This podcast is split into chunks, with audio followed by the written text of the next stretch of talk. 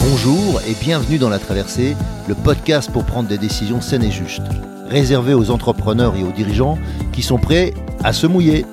Je suis Hervé Franceschi, auteur, coach, conférencier, explorateur de la joie et aventurier de l'entreprise. Deux fois par mois, nous allons explorer ensemble, au travers de comptes initiatiques et avec mes invités, comment traverser vos difficultés, vos incertitudes, vos moments de solitude et aussi vos réussites ou vos euphories. Mes invités, des sportifs de niveau, des start à succès, des artistes reconnus, des dirigeants de grands groupes ou des personnes qui ont un parcours hors norme. À travers nos aventures, nous allons vous donner de l'énergie pour faire vos traversées.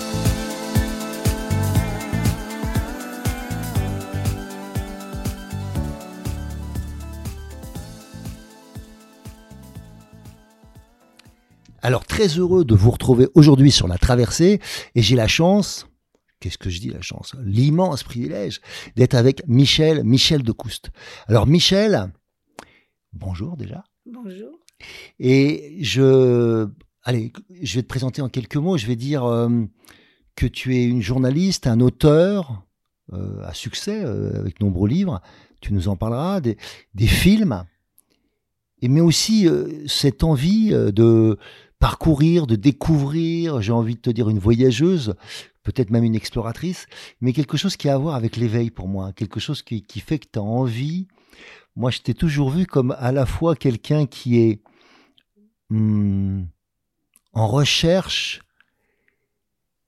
Il y a un côté, allez, je vais le dire comme ça, qui, qui me marque parce que moi, je me définis souvent avec, ce, avec ça, avec Saint-Exupéry. Il y a un côté petit prince chez toi. Voilà.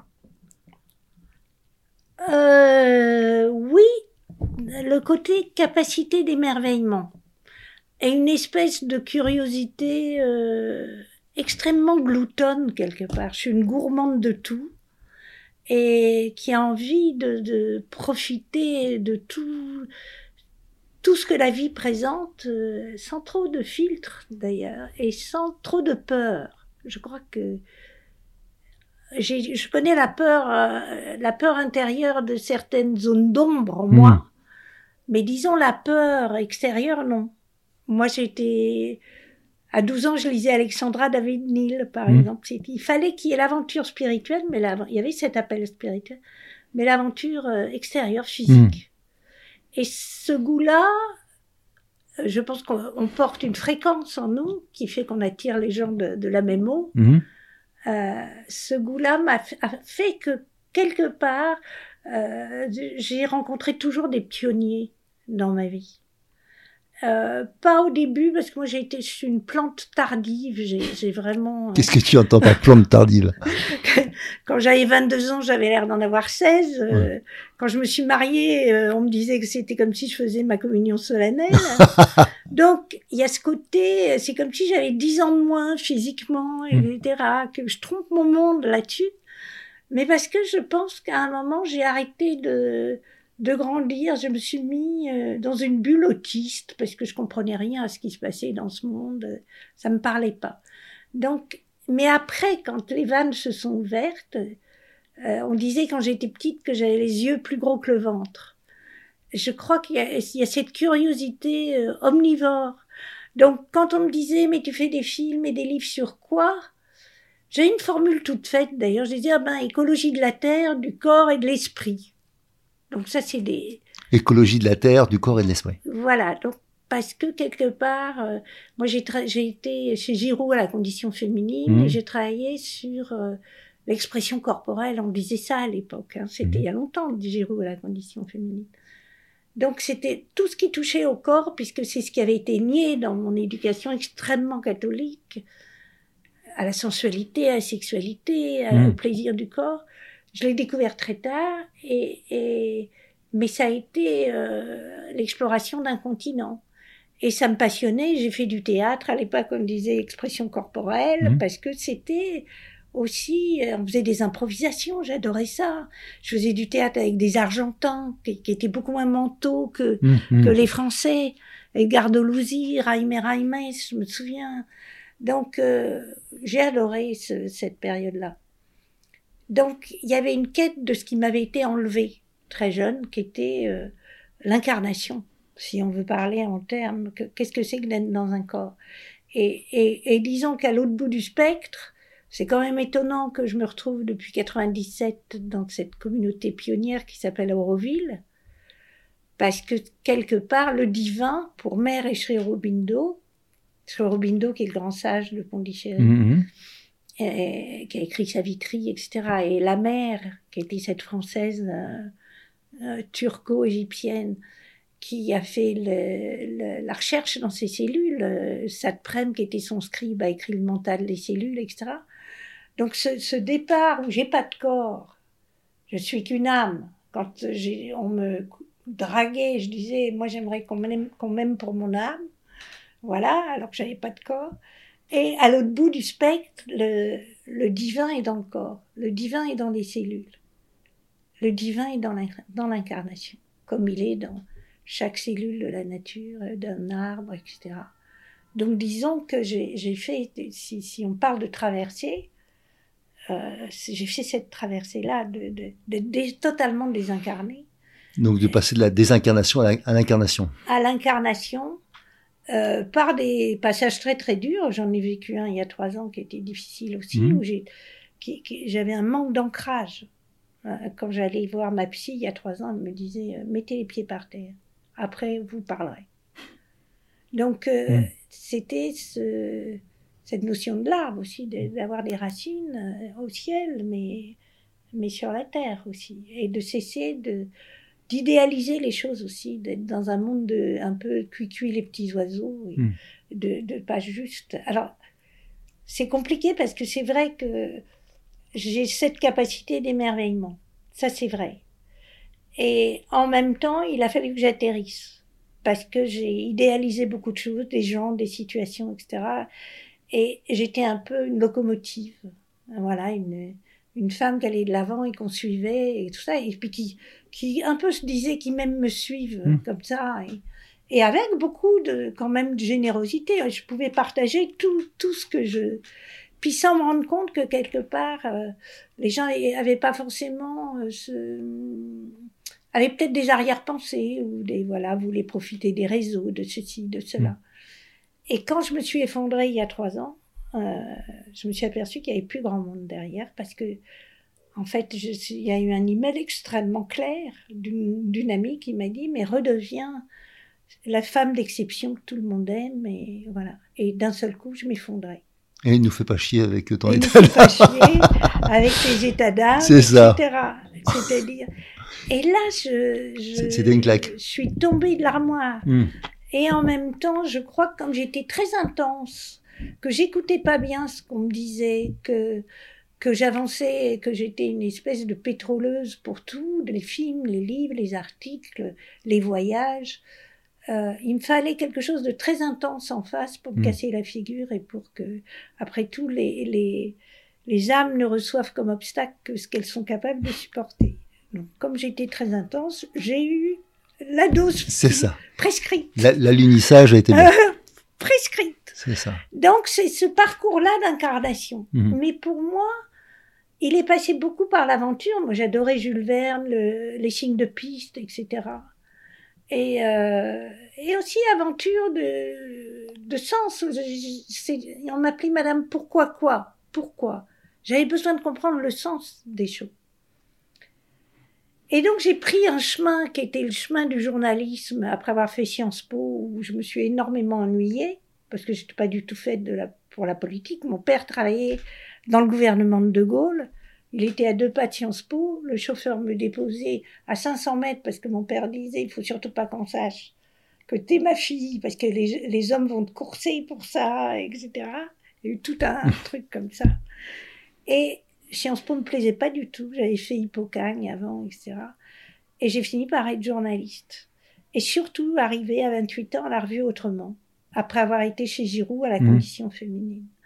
Et, et, la revue Autrement m'a ouvert euh, pendant sept ans plein de portes, parce que c'était le journalisme de terrain. Alors, on oublie Internet, tout ça. on allait sur le terrain. Et sur le terrain, euh, ben, on expérimentait tout. Et puis après, on faisait un numéro de cette revue, qui a été une revue un peu mythique après mai 68. Euh, mais surtout, on avait vécu des choses extraordinaires. Surtout que j'ai commencé à faire la, à diriger la collection Monde et donc à aller à Londres, New York, aller en Australie, etc. et tomber amoureuse de l'Australie. Donc, autour du journalisme qui n'était pas du tout virtuel, et ça, j'y reviens parce que je pense que moi, je vois comment on fait du journalisme et je vois aussi comment tout se fait euh, euh, à distance. Mais moi, le journalisme n'a pas juste été mon gagne-pain. J'y ai jamais vraiment pensé d'ailleurs, c'était une passion. Mais, mais ça a été une école de vie. Parce que quand on reste trois mois en Australie pour faire un numéro Australie, mais on est transformé. C'est pas, on n'est pas juste deux jours là. Et tous les gens qui ont fait ce numéro, j'avais divisé en cinq. Il y avait celui qui, qui faisait les mines, les mines d'opale et d'or, qui s'appelait François Missen et qui était journaliste à Paris Match, une espèce de d'aventurier incroyable, lui, s'est acheté une mine d'or. C'est-à-dire que chacun est resté trois mois, on était payé des clopinettes pas autrement. Mais euh, moi, j'avais choisi les ranchs, le bush, les ranchs, hmm. à Barbara Glozewski, les aborigènes. Hmm. Euh, en fait, j'avais eu du pif, j'avais bien choisi les cinq, et chacun a vécu un pan de vie extraordinaire, qui a, qui a fait que sa vie a changé après. Tu peux nous donner quelques bah, par exemple, quelques anecdotes, quelques histoires que tu as vécues, toi en particulier bah, Moi, d'abord, euh, ma sœur vivait en Australie depuis dix ans, mais je crois pas que j'étais. En fait, j'ai fait le numéro Québec et je me disais, je veux les grands espaces, mais hmm. avec le soleil. Et puis l'Australie m'était revenue en tête parce que ma sœur m'en parlait, mais elle, elle revenait plus en France et j'étais pas spécialement liée avec elle. Et un jour, je viens voir Dougier, qui dirige autrement, et je dis, je fais un numéro Australie. Et il me dit, on est en 83, il y a des kangourous et des arborigènes. Hmm. Je dis, je m'en fous, je fais le numéro Australie. Il dit, je m'en fous, tu n'auras pas plus, un sou de plus que pour le numéro long. Je me dis, je m'en fous, je le ferai. Et comme il me voit très déterminé, un jour, il me met un petit papier sous le nez, euh, découpé dans l'Express, où il y avait ce petit coq a mis les kangourous dans sa poche. C'était un, un, type qui venait d'écrire Exporter plus, qui était lié à l'Australie. Et la France commençait à exporter l'encombre, les parfums et tout ça vers l'Australie. On est dans les années 80. Je vais voir ce type. Et je lui dis, il dit, j'écris mon livre, mais je suis laborieux. Je dis, je vous corrige votre livre. Et vous me donnez cinq billets d'avion gratuits, parce que mon budget, je les ai pas. Et on a fait le deal comme ça. Alors c'était possible, années 80, on était encore dans les grandes glorieuses. J'ai cinq billets d'avion gratuits, ça s'appelait TNT Skypack. Je transporte des paquets, on s'arrête à Dubaï, etc. Bref, on met quatre jours, mais c'est pas grave. Et puis après, Dougier, qui était rapia comme tout, nous dit, euh, on avait l'équivalent de, de, je sais pas combien, euh, 30 euros par jour pour dormir et se nourrir. voilà, on s'en foutait complètement. Il y en a qui ont dormi dehors, etc. Et Dominique Frétard, qui était au Monde à l'époque, mais que j'avais connu à Autrement, euh, a fait la culture et elle a découvert Tony Colette, tous les grands, les grands, euh, les grandes actrices et acteurs ont été découverts par, enfin, ont été mis en relief par elle. Il y avait Pierre Grunman, qui était marié à une Australienne, qui lui a parlé des, des grands, des futurs grands écrivains qui ont été, enfin, on était tous dans un espèce d'état de grâce. Et ce livre de, de, sur l'Australie était hmm. vendu 20 ans par Dougier, tellement on était en avance sur notre temps, tellement on avait eu du flair, tellement, et moi je fais le bouche, je vais à Alice Spring, euh, je fais les camionneurs du bouche parce que moi j'ai un côté Tarzan, euh, le côté euh, femme sauvage, ça me va très bien aussi. Et je tombe amoureuse de l'Australie, mais carrément. Et en plus à l'époque c'était pas question de faire ça en avion, faisais ça en Greyhound, les avions étaient trop chers, j'avais un forfait Greyhound et je voyageais pas d'air conditionné, il fallait s'arrêter pour faire pipi, on faisait pipi dehors, il n'y avait pas de pipi room dans le Greyhound. Mmh. Et, les aborigènes étaient dans le, dans le car, ils étaient au fond. Et le car s'arrêtait pour prendre des aborigènes, etc. Et je vivais dans un monde, c'était ou le début du monde, parce que les aborigènes, pour moi, c'est comme si c'est le début de l'humanité, avec leur regard qui vous traverse, avec ces visages en terre glaise incroyables, ou la fin du monde, parce que le paysage, c'était comme après un grand cataclysme. Parce que c'est plat comme la main, c'est un des plus vieux continents au monde. Et j'avais l'impression que j'allais recommencer à vivre là, que j'avais fini, que j'avais très bien réussi à autrement, mais, mais que voilà. Et je finis donc dans, dans les rangs, je suis éblouie par la beauté des paysages, dors à la belle étoile. Tout le monde rigole et m'appelle Froggy parce que il n'y avait pas de française qui mettait les pieds dans ces coins-là. Il n'y avait pas encore eu le livre, le chant des pistes. Mm-hmm. de comment il s'appelait euh, bon peu importe c'était je vais retrouver son nom et, et euh, qui, a été paru en 89. Moi, j'ai été en 83. Et je reviens et je dis à Dougier, euh, l'Europe c'est fini de toute manière. Le, le... à travers l'Australie, j'ai vu qu'il y, y, a un autre monde, dans le monde pacifique, et puis il y a des mers chinois, il y a des mers vietnamiens, il y a des... J'ai vu l'Asie qui était euh, en plein boom en Australie au moment où il y avait un Premier ministre qui disait qu'il faut s'allier à, l'Asie et pas du tout rester un condominium de, la reine d'Angleterre. Et il était trop en avance. Donc, je crois que ça a été un bouleversement total et j'avais pas 20 ans, j'avais 36 ans à l'époque. Mais en plus, je rencontre un homme à Broome, port de Perle, Port Perlier, qui mhm. lui vient là pour acheter un bateau perlier qui va transformer en bateau de pêche. Et c'est une passion fulgurante, euh, complètement inattendue parce que je le croise et on se repère. Et puis ensuite, je fais du stop euh, devant le cimetière des, des, perliers japonais qui sont morts euh, aussi parce qu'il n'y avait pas encore les scaphandres. Mhm. Et puis je rate le bus. C'était les Japonais qui faisaient les, bah, des plongeurs japonais qu'ils utilisaient Ils ensemençaient les, les huîtres. Hmm. Ils venaient là, et puis il y avait les plongeurs japonais aussi, mais il y ils sont formés comme des samouraïs. Il faut hmm. dix ans pour apprendre à ensemencer des huîtres vraiment bien. C'était les rois de la perle de culture. Euh. Et donc ils apprennent, ils viennent à Broome, qui, qui fait aussi l'écolier de la reine d'Angleterre. Alors moi, je suis dans 20 000 lieues sous les mers. Là. Moi, je, je retrouve Jules Verne, tout ça, je suis comme une folle avec ça. Je suis dans un roman. J'ai toujours cherché à être dans un roman d'ailleurs. Et, mais de le vivre, pas de le, hmm. écrire ou de le lire d'abord. Et là, les choses se retournent pour moi parce que je me dis, le journalisme, c'est fini. Euh, parce que plus je vis quelque part, plus je m'imprègne et plus la réalité change, se transforme. C'est comme les plures de l'oignon. Donc ce que je vais écrire dans Autrement, même si Autrement était une revue qui, qui était pérenne, mhm. c'était une revue livre. Euh, si je reste dix ans en Australie, j'écrirai plus la même chose. J'avais l'impression d'une falsification.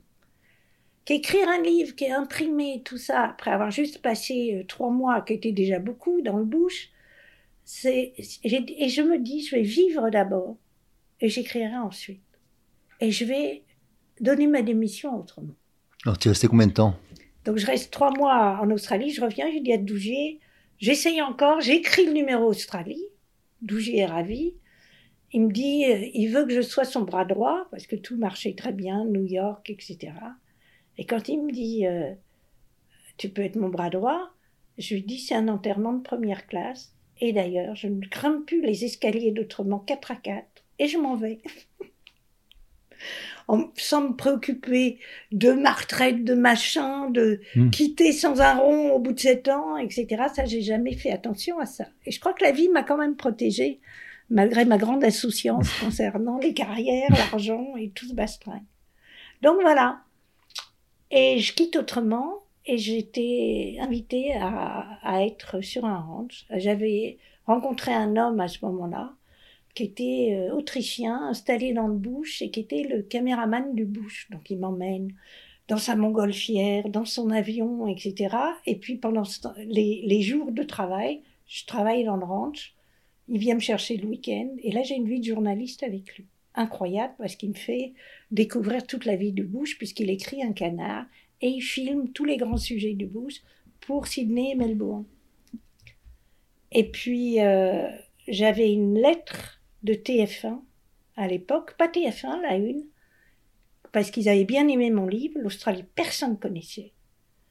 Et euh, j'assiste, et ça c'était la, télé à l'ancienne, je suis invitée devant un aéropage de 20 personnes qui avaient lu le livre sur l'Australie.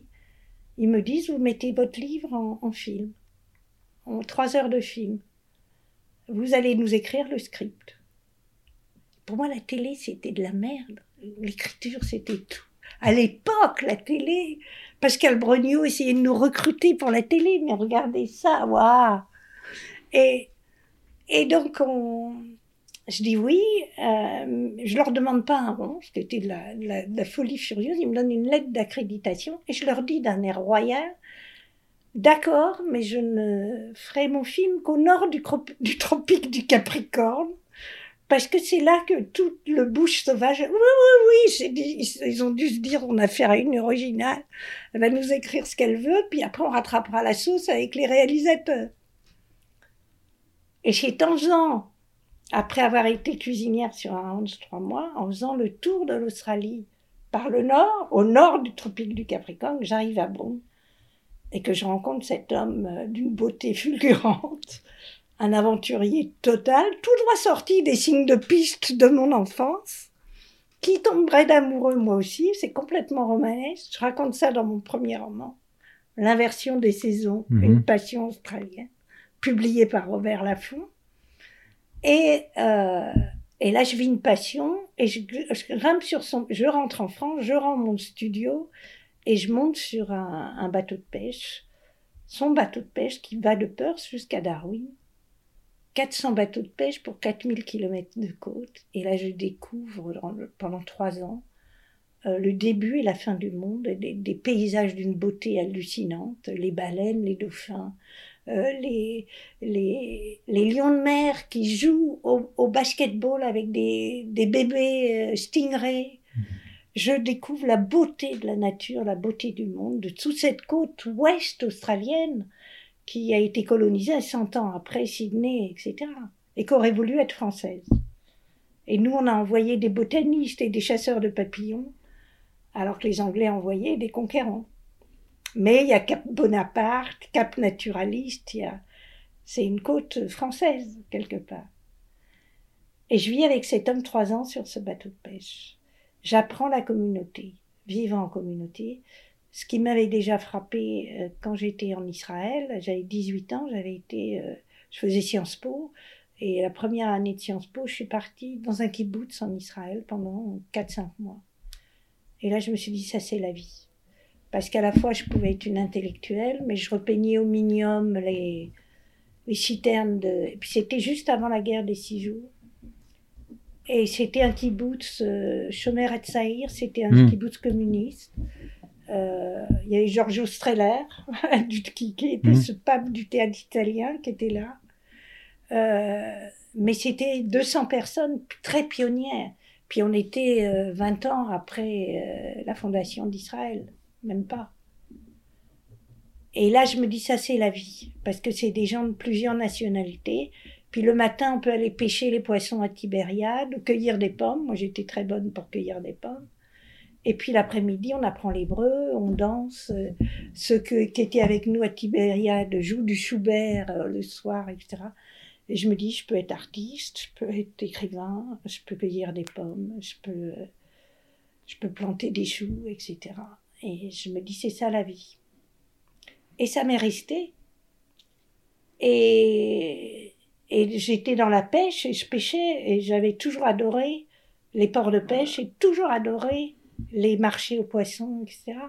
Et quand j'ai fait le numéro Québec, avant de faire le numéro Australie d'autrement, il y a une photo de moi avec deux poissons aux îles de la Madeleine, deux macros, euh, parce que j'avais une prédestination pour la pêche et je me retrouve sur un bateau de pêche avec un pêcheur, mais qui était qui avait plein de cordes qui était aussi un ébéniste, enfin mmh. qui était, il avait fait tous les métiers bibliques, y compris être pêcheur de perles, d'ailleurs. Et je vis une passion, et les passions, c'est trois ans. Ah, c'est ça. Et alors?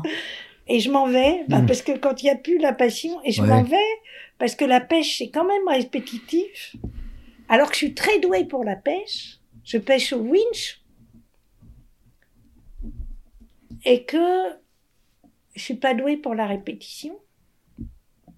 Donc tu avais besoin de nouveautés, tu avais besoin de quoi? Comment? Tu avais besoin de nouveautés, tu avais besoin de quoi? Et surtout, je commençais à écrire mon livre sur le bateau, pas sur ce que je vivais en ce moment, mais sur tout ce que j'avais vécu avant, euh, parce que j'avais été à Cooper Bidi dans le bush avec ce- cet amant euh, Mhm. euh, reporter, j'avais été dans plein d'endroits, et je raconte histoire de terre, histoire de pierre, histoire de mer.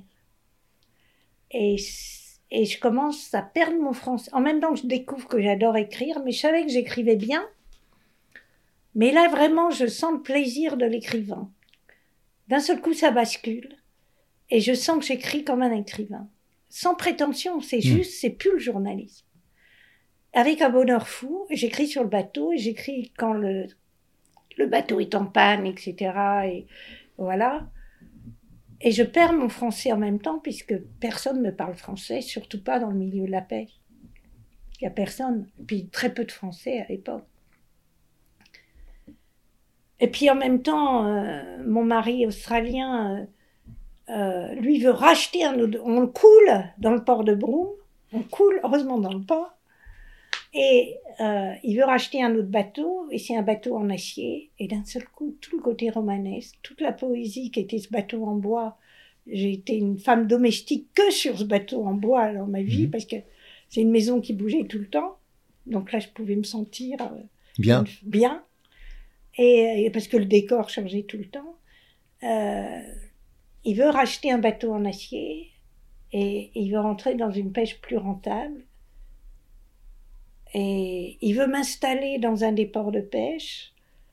Et je me dis, mais je m'aperçois qu'en fait, j'ai aimé cet homme pour son aventure, pour euh, ce côté euh, totalement romanesque, parce qu'on est allé avec, c'était un capitaine incroyable, on est allé dans des coins incroyables, au bout de rivières, on pêchait le barramundi au milieu des crocodiles, et, et où il y avait des, des murs de quartz derrière les cascades. Mhm. J'ai vu des murs entiers de quartz avec des couleurs arc-en-ciel, etc.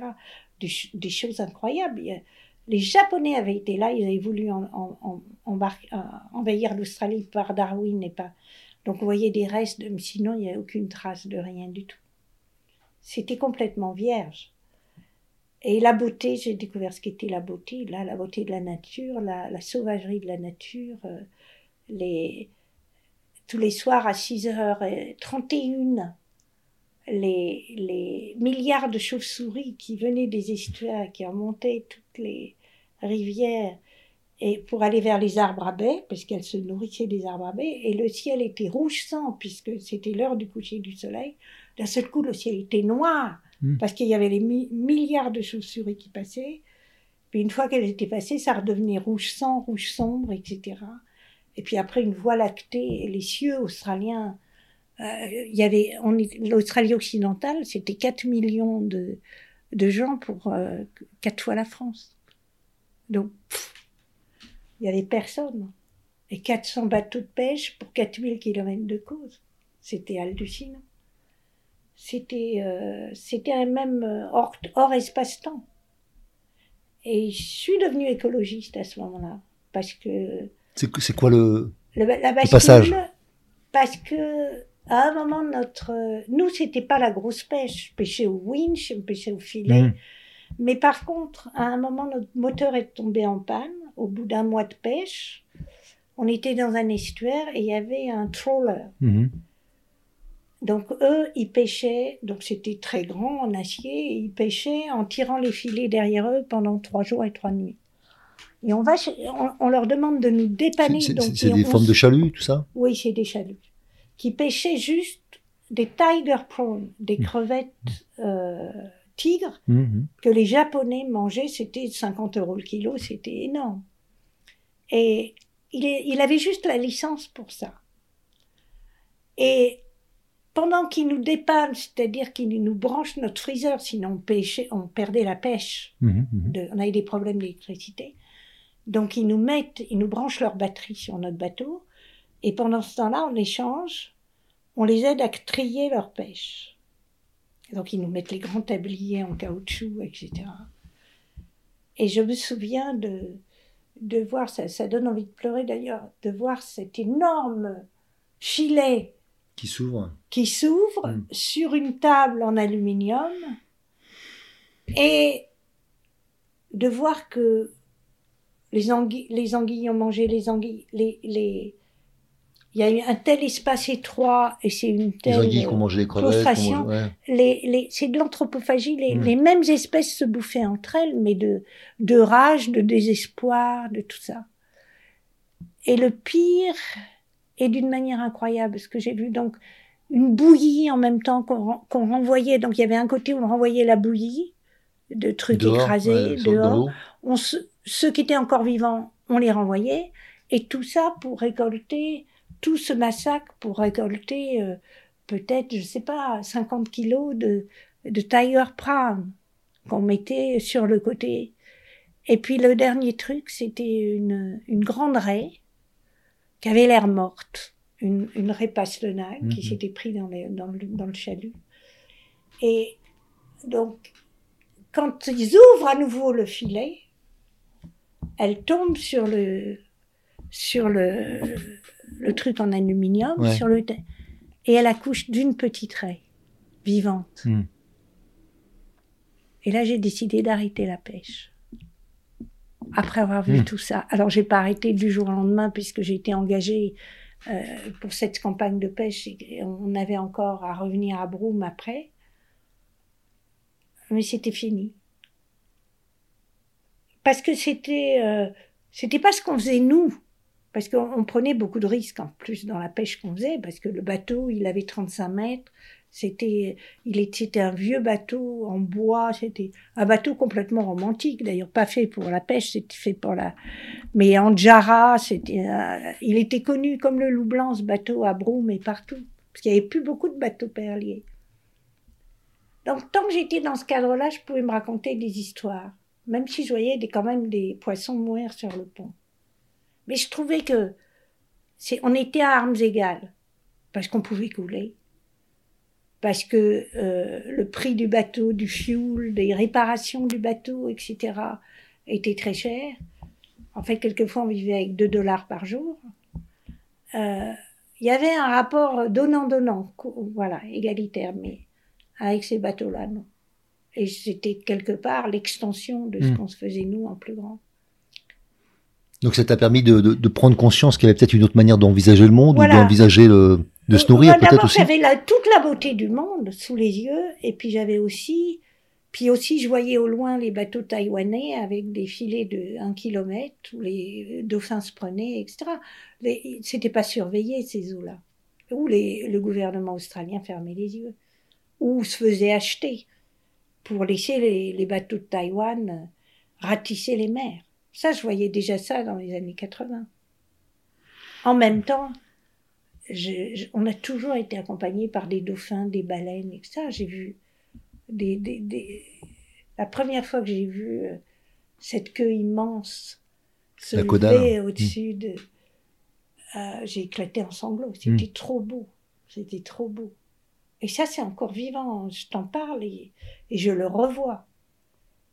Donc, euh, donc j'ai arrêté. Et quand il m'a dit, Craig, on, on rachète un bateau et tout ça, moi, c'était fini. Donc, je pense que j'ai- après, j'ai eu d'autres passions avec l'architecte de la biosphère dans ce projet Biosphère 2 en Mhm. Arizona pendant trois ans où j'ai été. Je crois que j'ai aimé les hommes. Les hommes ont joué un grand rôle dans ma vie. Mais je crois que je les ai aimés au summum de leur aventure. Et quand c'était fini et que quelque part il y avait quelque chose qui commençait à se normaliser, Ça n'intéressait plus.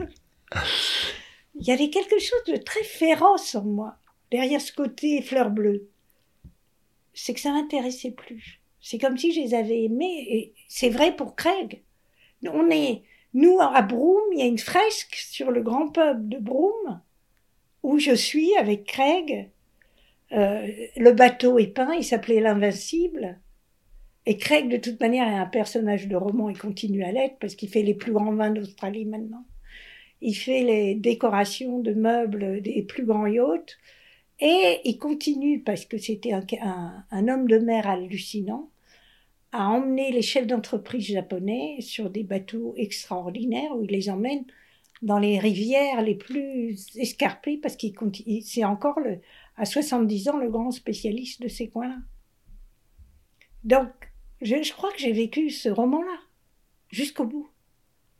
Et je suis partie et on a essayé de revenir ensemble plusieurs fois. Parce que moi, je revenais faire des films. Hmm. Puis je lui ai, quand j'ai écrit le livre, l'inversion des saisons, il lui a été dédié. Et je suis retombée amoureuse de lui. Et on a essayé plusieurs fois, ça s'est pas fait. Il était d'une beauté à tomber raide, donc les femmes lui tombaient du ciel sur les genoux. Il était frustré de, il avait eu deux enfants, mais il avait fait de la tôle à ce moment-là. C'était une vie de patachon, Craig. Et euh, il y a une femme qui a été enceinte de lui, qui lui a pas dit après, au bout de six mois, il a voulu garder l'enfant, et voilà. Après, il a eu trois ou quatre femmes après moi. Mais, mais je crois que de toute manière, on reste amoureuse. Moi, je vois pas comment ça s'arrête. on peut se séparer, moi, je reste amoureuse des hommes dont j'ai super, été super. amoureuse successivement. Donc je voulais que tu nous reparles un peu de ton esprit pionnier. Tu, tu nous as parlé euh, un peu Bah, du kibbutz, tu nous as parlé de, de- C'est surtout les communautés pionnières. Donc moi, je me suis retrouvée euh, et toujours avec des hasards qui n'en sont pas. Je crois que c'est parce que je suis en mouvement que j'attire les, pionniers. Et que là, j'allais faire des films en Australie. L'avion est détourné, à Copenhague parce qu'il y a un, problème technique. Il y a une Française qui râle comme un putois en disant Mais moi, je suis en retard pour mes moissons. Je la regarde, elle a l'air d'un mannequin.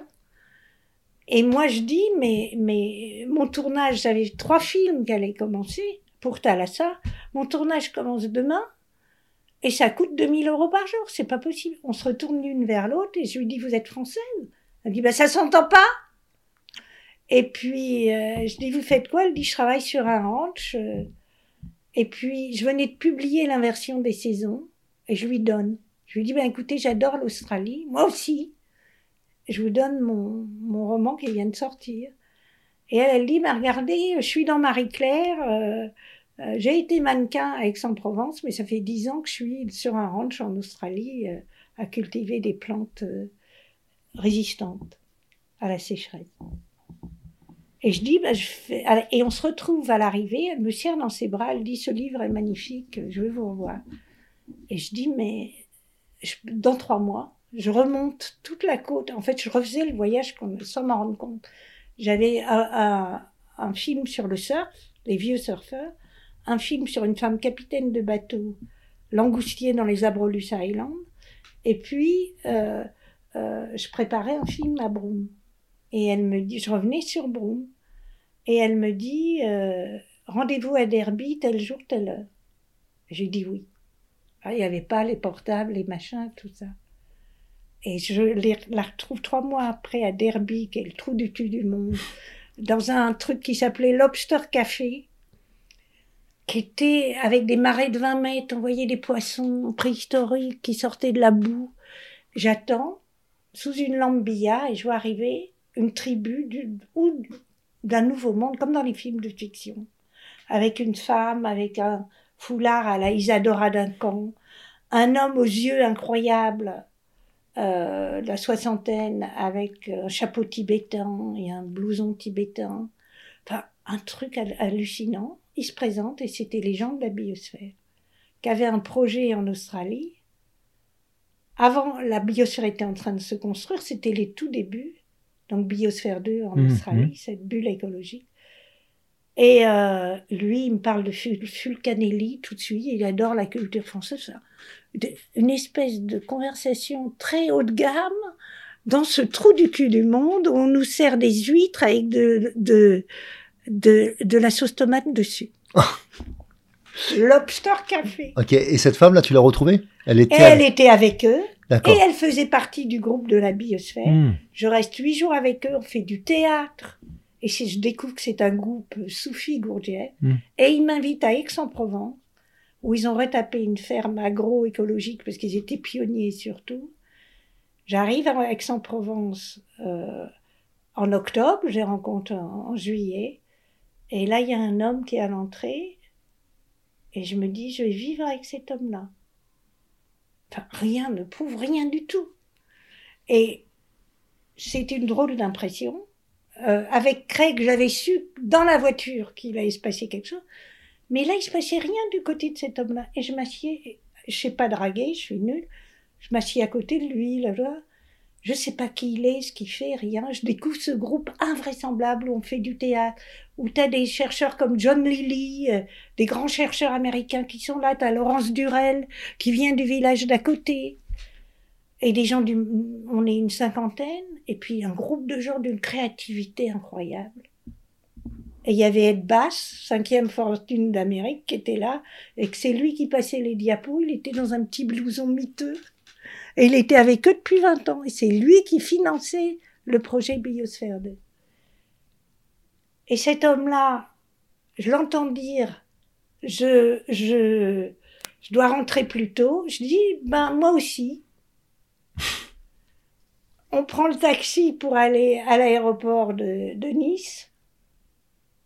Il n'y a plus de place dans l'avion qui prend. Je dis, je suis sûre qu'il y a de la place. Et l'hôtesse dit, vous avez de la chance, il y a quelqu'un qui juste vient de se désister. Je prends le même avion que lui. Il tient la main d'une femme du groupe. Aucune importance. On arrive tous les trois, la femme dit au revoir, parce qu'en fait c'était une scientifique du groupe Biosphère 2 qui allait récolter des choses en Guyane. Lui retourner à la... C'était l'architecte de la biosphère, je ne savais absolument rien. il a deux heures à Orly, avant de reprendre son avion pour euh, s'occuper de la biosphère. Et il me dit, aidez-moi à acheter du café, etc. Il me dit qu'ils sont un groupe Gourdjieff, que ceci, ils font du théâtre, qu'il est l'architecte, que le, projet, pour moi, c'était un ovni, hein, biosphère 2. Et puis, euh, je le raconte, au moment où je le raccompagne à, à, son, avion, Enfin à l'entrée, je lui dis, euh, je ne sais pas quoi vous donner, j'ai juste un livre, mais c'est du français. Il prend le livre, il se met à le caresser et il m'embrasse. Et il dit, je prends pas mon avion. Et je lui dis, je lui dis, vous allez prendre votre avion. Vous êtes l'architecte, il faut quand même être sérieux. Mais on va s'écrire, parce qu'à l'époque, pas de mail et tout ça. Et c'est moi qui viendrai vous voir. Et trois mois après, j'ai tout empaqueté une fois de plus. Et je le rejoins à Biosphère 2, où je vais rester trois ans. C'était où en Arizona? C'était où? En plein milieu du désert de l'Arizona. Oui, c'est ça. Et lui était l'architecte, et c'était une communauté avec 15 nationalités différentes. Donc je me retrouve à nouveau dans mon kibbutz, hmm. avant Auroville. Et, et là, je reste trois ans avec, euh, entre, et je filme la construction de la biosphère, qui est un projet hallucinant totalement pionnier en matière d'écologie et de mode de vie. Et de mode de vie parce qu'on médite ensemble, parce que on est un groupe de... Ils sont un groupe de 80 personnes et là, ils sont 40. Là. Et c'est la crème de la crème qui fait la biosphère, sauf que moi, je suis la bienvenue parce que je rends l'architecte heureux. Hmm. je suis la française, la parisienne. Voilà. Je voulais revenir sur ça, sur, en fait, on parle de, de pionniers, on parle de, enfin, d'esprit pionnier, j'ai envie de dire, de communauté pionnière. En fait, qu'est-ce que ça t'a appris? Qu'est-ce que ça, en quoi ça a transformé? Qu'est-ce que ça a transformé en toi Ou qu'est-ce que cet esprit pionnier, en quoi il est, il est essentiel? Tu vois, qu'est-ce qui D'abord parce que moi, je crois que j'ai toujours vu une vision planétaire. Je me suis toujours vue habitante de la planète pas vraiment française, pas vraiment européenne. J'ai tout de suite été attirée par l'Asie. Mes premiers grands voyages, ça a été les Philippines, la Thaïlande, etc. Je me suis jamais sentie, disons, occidentale. C'est plus ça, cette notion de. Je lisais Alexandra David Neal, je lisais. J'avais l'impression que cette quête spirituelle, elle n'était pas chrétienne, elle n'était pas encore que j'ai retrouvé le Christ, mais autrement et d'une autre manière beaucoup plus tard et que ça passait par euh, quelque chose de beaucoup plus cosmique, beaucoup plus grand, sans dogme, etc. Mmh, mmh. Et je trouvais ça beaucoup plus facilement en Asie. Et aussi une fusion avec la nature, quelque chose comme ça. Est-ce que c'est le rapport au spirituel qui est différent en Asie de ton point de vue? Est-ce que c'est... Euh, oui, parce que mais j'ai pas été chercher le, la spiritualité des ashrams. Par Mhm. exemple, celle que j'ai trouvée, euh, euh, c'était sûr qu'Alexandra Devinil, elle était extrêmement libre dans, Mhm. sa- dans sa quête spirituelle. Puis c'était les Tibétains qui n'étaient pas connus à l'époque, etc. Euh, euh, c'est sûr que la spiritualité d'Auroville, Mère et Sri Aurobindo me convient parfaitement Mhm. parce qu'il n'y a pas de dogme, il n'y a pas de rituel. C'est pas une religion. Il n'y a pas d'église. Et moi, je cherchais un peu, quand le Christ cosmique est sorti il y a 20 ans là, de, de cet américain, je me Mm. retrouvais complètement là-dedans. Pas d'église, pas de hiérarchie, pas de dogme, des rituels si on veut, mais qui sont, il faut qu'ils aient du sens. Du sens, ouais. Donc à Auroville, il n'y a plus de gourou en plus, parce que mère est morte en 73 et Sri Aurobindo en 50. Donc là, on ne peut pas faire plus léger Mm.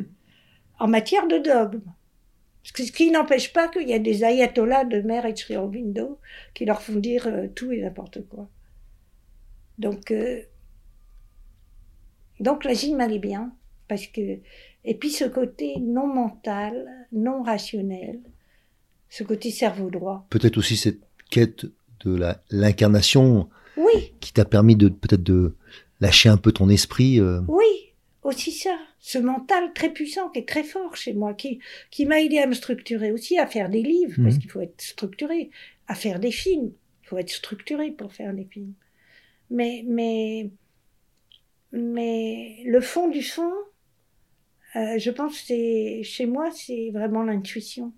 C'est vraiment le côté artistique et, et visionnaire. Et comment elle s'exprime ton intuition Dans l'écriture, parce que je crois que j'ai une écriture euh, pas du tout. euh, j'ai une écriture, disons, je cherche la musicalité des mots. Euh, le montage, pour moi, c'est comme l'écriture, le montage de film. Ça veut dire le tout est plus que la somme des parties. C'est-à-dire, on peut faire advenir une troisième image en en mettant deux ensemble. Mhm, Bien sûr. J'ai trouvé des miracles, comme dans l'écriture. Comme euh, pour moi, la création est vibratoire.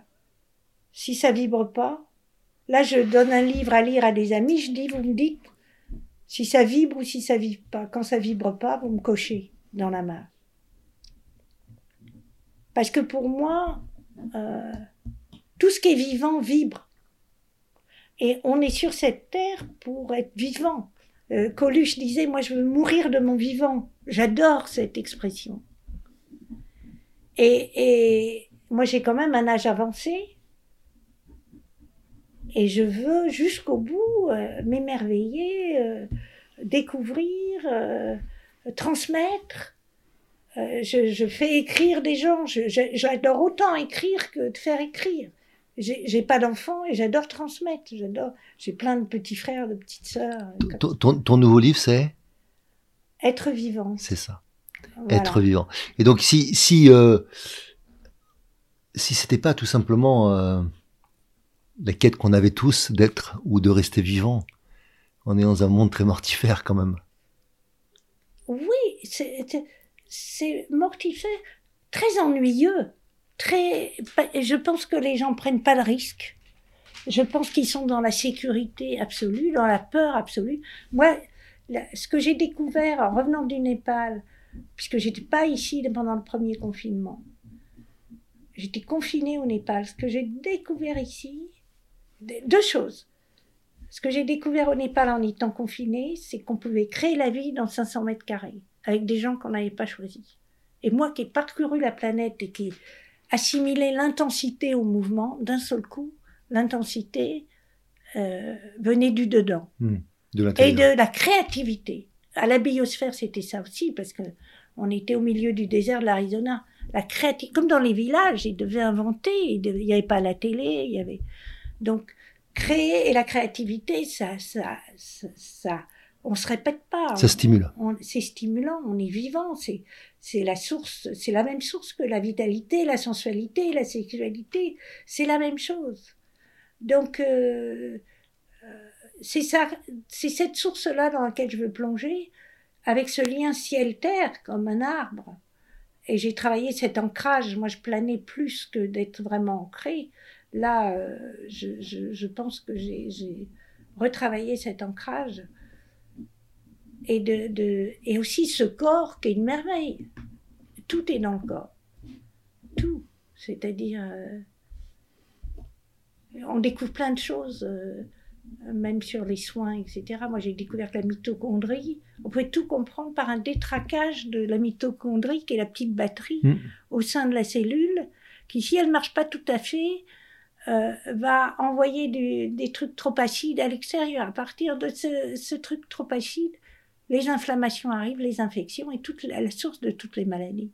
Donc je trouve qu'il y a des découvertes dans le domaine du, corps, de la cellule, de la santé, du son, de la lumière. J'ai appris, moi, les bols tibétains chez Raoul pendant ce, confinement de cinq mois au Népal avec un, un chaman, plus que ça, enfin, un type incroyable, un éveillé, disons. Et euh, je suis sourde. J'ai des, j'ai des appareils auditifs, Mhm. je suis sourde. J'ai plein d'otites toutes petites.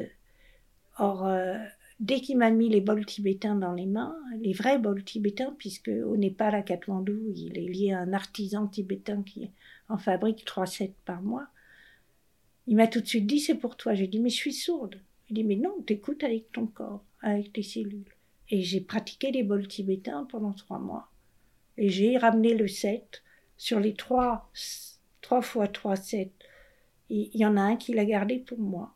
Et, et, et c'est extraordinaire. Comme, comme, on a appris le tai chi à lui, son tai chi ancien, les anciens stretches, les, les soins énergétiques, mais qu'il a appris euh, au Kerala, partout. Dans, il est allé à la source, partout. Les massages thaï, et il dit, les massages thaï anciens, qu'il a appris à Chiang Mai, mais, mais qui viennent d'Inde, en fait. Et, et il dit, au fond, les massages thaï, c'est la première étape. Les, les soins énergétiques, c'est la seconde. Et, et les bols tibétains, c'est quand le, le, corps est ouvert et que et qu'il est prêt à recevoir les sons. Et j'ai appris une série de douze soins avec les trois bols, qui pour moi c'est une merveille parce qu'en plus quand j'offre ces soins, je les reçois en même temps. Bien sûr. Je baigne dans un bain de son, c'est-à-dire je me guéris en même temps. Et, et je n'étais pas spécialement branchée. Si, la santé, moi j'ai fait une série de films sur les plantes médicinales. Je suis passionnée des huiles essentielles. Donc. Mais le son, je trouve que le son, la lumière, là, on a des choses à explorer qui sont absolument passionnantes. Et, et le, je suis pas une grande soignante, mais du tout. Mais moi, j'ai vu l'état dans lequel étaient les gens. Et j'ai pas soigné beaucoup de gens parce qu'il y a eu les confinements, etc. Et puis que je, suis cinq étages sans ascenseur où il faut que je descende mes 10 kilos de bol en bas. Mais, mais on est 80% d'eau et c'est le son de ces bols met en mouvement. C'est 80% d'eau. Il les met en mouvement exactement où il faut, au moment où il faut. Et on se dit que même des nœuds, comme des mini-tumeurs, on va pas parler de cancer, disons, des mini-tumeurs, etc., euh, peuvent être dénoués par, par le son qui refait circuler l'eau là où des nœuds énergétiques se sont formés, qu'on fait des nœuds physiques. Mais on peut dénouer ça. Bien on sûr. peut dénouer ça. Et tu as, as, eu la chance de pouvoir vivre ça en toi Oui, parce qu'on n'arrêtait pas. Bah, on n'avait pas beaucoup d'autres choses à faire. le matin, on était enseigné par tu, Raoul. tu, tu, as béni, tu as béni ce confinement là. Absolument. Et surtout, et ce Raoul, il venait ce d'où là? Raoul est, est d'une telle vitalité, d'une telle créativité, que en cinq mois, mais je me suis pas ennuyée une seconde. Et en plus, parmi nous, il y avait un geek français qui arrivait à pirater tous les films. J'ai revu les vieux Bergman le soir. On n'avait Ouais. pas la télé, on n'avait rien. On, plantait, on a planté un jardin, on s'est occupé de trois chiens. Moi, j'aimais pas les chiens, je me suis mis à adorer les chiens. Je sais faire des curries parfaitement, mais à l'ancienne. Je sais des, cuire des chapatis. Euh, on a fait Bon, des tu, tu cages m'as- en tu- bambou tu pour tu les m'as- chiens. tu m'invites quand alors? Bah, au Népal. Raoul, là, il est en Islande. Il va venir en France. Il a 50 ans et c'est la vie même, la créativité même. On ne s'est pas ennuyé une seconde. Il y avait deux, deux Hollandais avec lesquels au début je ne m'entendais pas spécialement bien, une petite sœur avec qui j'étais venue, Benjamin, qui avait 29 ans, qui était un geek génial, euh, une vieille âme aussi qui est arrivée d'un monastère très connu au nord de Katmandou, et euh, Raoul, sa femme et son fils. Donc on était huit. Et bien que l'octet, d'autant plus que nous, on était les Européens, et qu'on n'était pas bien vus autour, parce que alors, c'était comme il y a 500 ans, on est arrivé avec la variole, la hmm. grippe, euh, on les a contaminés, et d'un seul coup, on était regardés comme ceux. Qui alors qu'ils étaient à la frontière de la Chine, c'était quand même les Européens qui étaient désignés comme les, temps, les porteurs comme les grands porteurs euh, du virus. Et on n'avait pas le droit de faire, on a fait rentrer des pommes, des, pommes de terre. Et sur la résilience alimentaire, j'ai trouvé ça très intéressant parce qu'on avait les boîtes de conserve, on a eu deux jours pour euh, faire venir 50 euh, kilos de patates, de riz, de farine pour faire notre pain quotidien, des œufs. Et puis comme Raoul, on a eu des bonus parce que Raoul qui est un cœur extraordinaire, euh, a soigné tout le quartier pour rien. Et il soigne aussi avec des ventouses. J'ai appris mm. à mettre les ventouses. Euh, et euh, la nuit, les paysans du coin qu'il avait soignés nous déposaient des haricots verts devant la, grille. Donc le matin, on prenait, on ouvrait la grille, puis on trouvait des trésors. Ça reste dans l'esprit de la communauté. Oui, de la verdure. Alors on va devoir conclure. Et euh, je vais te laisser le mot de la fin. Si, tu, dans toutes tes traversées, puisque tu en as fait beaucoup, aussi bien euh, spirituel que, que physique, c'est quoi le, je sais pas s'il y avait un enseignement, quelque chose que tu voudrais partager ou, quelque chose que tu n'as pas encore dit que tu voudrais nous dire? Ce serait, je, vais dire ce que j'ai dit au début, c'est, c'est comme si j'avais été une je dis une tortue, alors que tortue, moi j'étais une fonceuse, mais avec sa carapace, et que cette dépression que j'ai eue il y a trois ans euh, m'avait retourné sur le ventre. Et en fait, ce serait une ode à la vulnérabilité. Mmh. Et ne jamais. Je viens d'écrire un livre qui ne parle que de ça, ne montre de moi que ce que j'ai toujours caché et c'est un énorme soulagement parce que ou on m'aime comme ça ou on m'aime pas. Mais, mais... C'est donc une libération. Oui. Je sais que les gens qui sont autour de moi aujourd'hui sont les vraies personnes. Parce que ils ont vu où ils m'ont accueilli quand, dans cet état-là, hmm. ils m'ont accepté. Je suis revenue à la case départ parce que je, me suis effondrée euh, jusqu'à ma naissance, c'est-à-dire euh, j'ai pas été touchée, euh, embrassée, aimée du tout, mais j'ai pardonné à ma mère qui, avait, qui elle-même avait ses bonnes raisons. Et, il a fallu réparer ça. Donc revenir à la case départ à l'âge que j'ai. Et c'était ça où j'avais envie de mourir de toute manière. Donc j'ai mis le paquet. La vie a mis le paquet pour des, mmh. des, des coriaces comme moi. Et en fait, ce côté euh, euh, héroïne de, de, de, roman, quoi, euh, d'aventurière, Jeanne d'Arc, qui n'a pas peur de rien, etc. Ben, je me suis aperçue que j'avais peur de la mort. Que voilà, c'est un livre aussi sur sur la mort. Regardez la mort en face, puisque cette dépression est arrivée aussi après la mort de cinq personnes euh, proches proche de hmm. moi pendant un an. Et il y a des choses drôles aussi. Donc, je crois que j'ai. Vous savez, on dit euh, traverser la rivière dans Siddhartha. Hmm. Il traverse à la fin, dans Siddhartha d'Hermanès, il traverse la rivière. Et je crois que j'ai traversé la rivière. Il y en a d'autres à traverser, mais celle-là, c'était une costaud. Et je pense que j'avais bien caché euh, la source de mes souffrances. Donc une leçon, ça serait d'apprendre le plus tôt possible d'accepter sa vulnérabilité? Oui, et puis je me souviens de la princesse de Polignac que j'avais mhm. accompagnée dans son livre, elle m'avait dit Madame Mimi, vous, vous êtes euh, toujours souriante et joyeuse, mais au fond, l'enfant à l'intérieur de vous pleure. Si elle n'était pas, elle faisait des accompagnements, c'était une femme exceptionnelle. si elle n'avait pas décidé de partir de l'autre côté, je crois que j'aurais fait un accompagnement avec elle. Mais la vie en a décidé autrement. J'ai trouvé une psychanalyste aptonomiste Mm. qui m'a soignée par le toucher. Et en fait, les mots venaient à partir du toucher, ce qui m'allait complètement. C'est-à-dire le mental n'était pas toujours au vestiaire, bien sûr, mais et moi j'essaye d'écrire comme ça dans un dans un état vibratoire ou de monter mes films comme ça ou d'écrire des articles comme ça, euh, en étant le, le plus vivante possible. C'est une ode à la vie. Pour moi, la spiritualité, c'est une ode à la vie. Le divin est partout.